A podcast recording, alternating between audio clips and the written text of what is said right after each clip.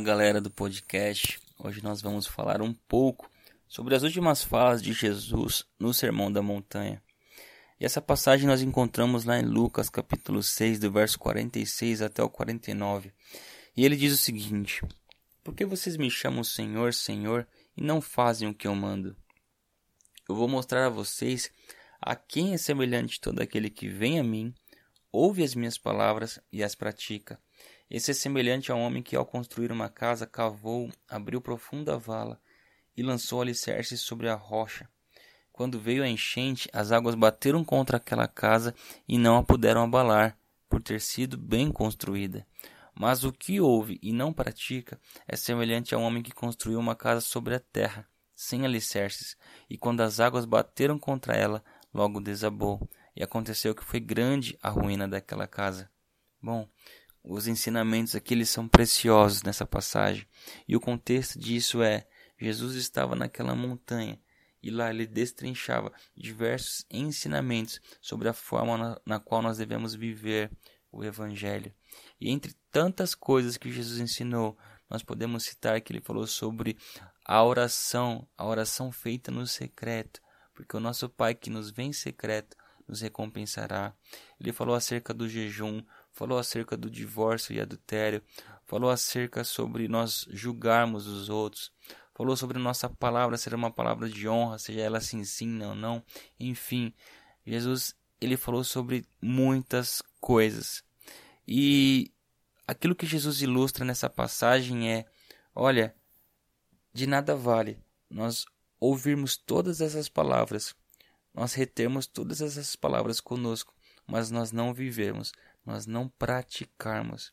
E é por isso que ele faz essa ilustração, porque ele diz que aquele que pratica, ele, ele tem cavado, ele tem aberto uma profunda vala, para que então, só então, ele encontre uma rocha, porque a rocha ela não é encontrada na superfície, ou seja, dá muito trabalho e segundo, ela não pode ser vista.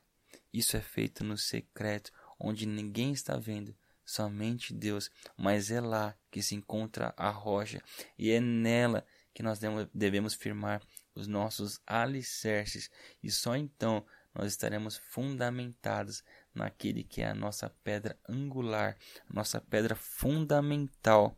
E então, firmado nela, ou seja, firmado em Jesus, nós jamais seremos abalados, nós jamais seremos destruídos, a chuva, a tempestade, a enchente virá, seja sobre aquele que construiu a casa na areia, ou seja sobre aquele que construiu a casa na, na rocha, mas a diferença está no fundamento, no alicerce, naquilo que ninguém vê, porque a fachada da casa, seja para um ou para outro, é aquilo que todos nós podemos ver, é aquilo que as pessoas podem enxergar nas nossas vidas, mas aquilo que é construído no secreto, somente Deus vê mas é exatamente isso que nos sustenta nos dias maus.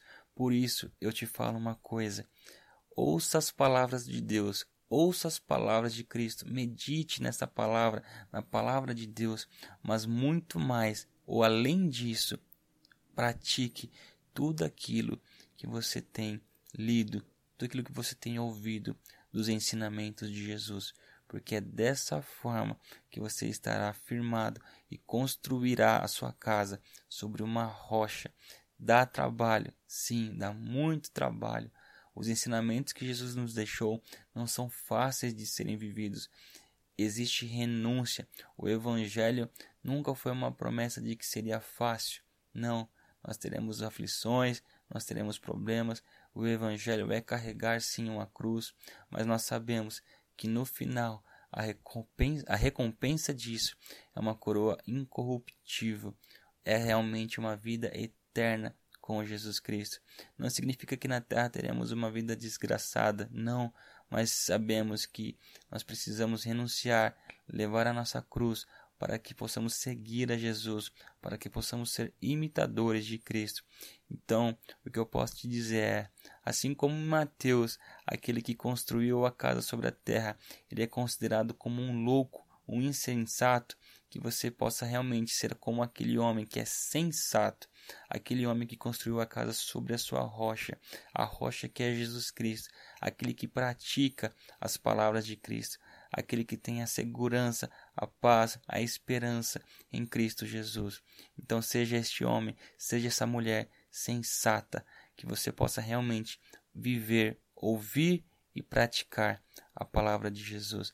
Que Deus te abençoe e que essa palavra seja realmente viva no teu coração, seja viva nos teus dias, em nome de Jesus. Amém.